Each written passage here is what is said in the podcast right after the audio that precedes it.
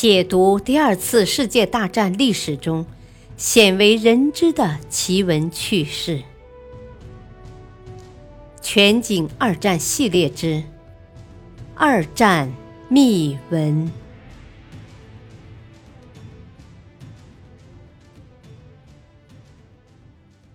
第十章：第二战场的骗局。第四集：诺曼底登陆之四。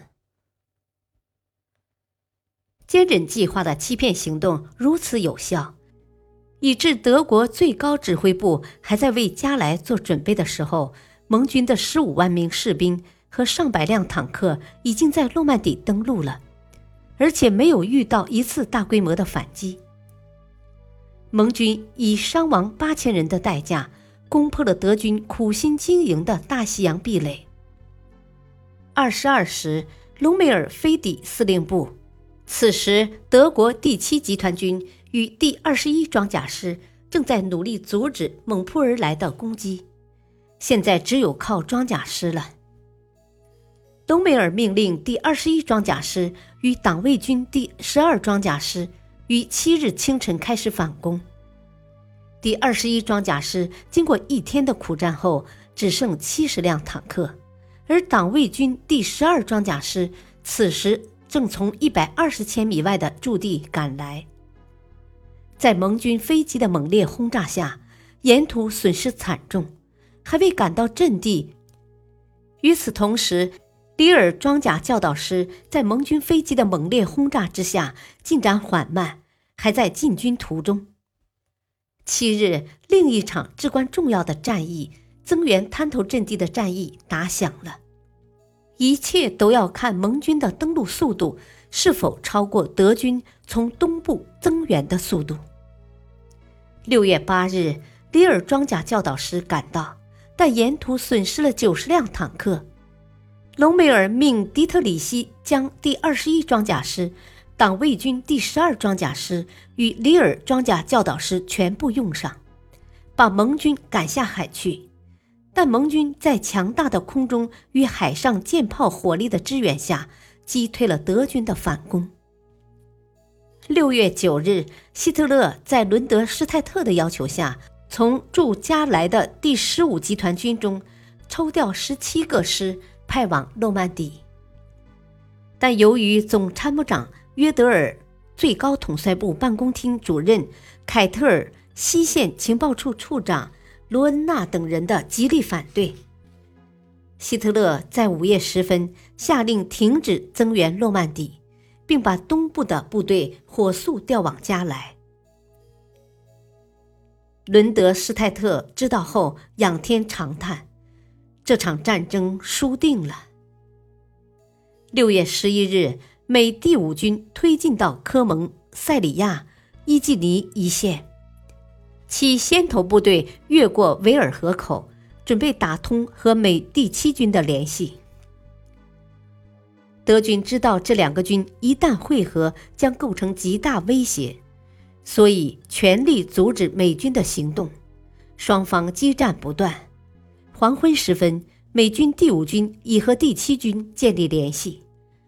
同日，盟军的人工港在诺曼底投入使用，这使盟军的卸载速度大大提高。美军地段的桑树 A 人工港。卸载车辆的速度达到每分钟两辆。英军地段的桑树 B 人工港物资卸载量从起初的日均六百吨增长到日均一千五百吨。六月十二日，盟军各登陆地段已基本稳固，连成了正面八十千米、纵深十三至十九千米的登陆场。经过一周的激战。希特勒一度寄予厚望的大西洋壁垒被盟军突破了。蒙哥马利开始扩大登陆场，右翼布莱德雷的美第一集团军向圣洛方向推进，左翼的英第二集团军向卡昂推进。十七日，希特勒飞赴西线，命令伦德施泰特与隆美尔在巴约向海岸进行反击。分割盟军部队，并不惜一切代价守住色堡。六月二十日，美军有三个师推进到了距色堡八千米处。色堡位于科唐坦半岛北端，是法国北部最大的港口。德军在这里筑有混凝土野战工事，还充分利用了河流与水渠设置的反坦克障碍。城郊部署了二十个设在暗堡里的炮连，其中十五个装备有口径达一百五十毫米的重炮。这些火炮不但能向海上目标射击，还能控制内陆道路。但德军兵力不足，前一时期的战斗已消耗了德军大部分有生力量。城防司令施利本将军不得不将勤杂人员编入战斗部队，勉强凑够了四个团的兵力。到七月初，美英加军已登陆一百万人。十七万余车辆，近六十万吨补给品。因登陆场太小，盟军为扩大登陆场，进一步展开了作战。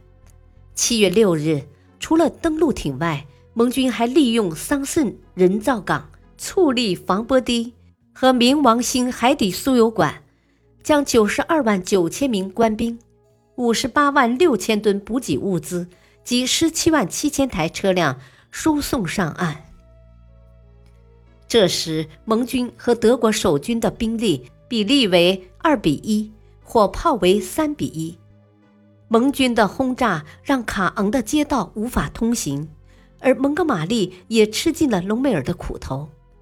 英第二集团军进展缓慢。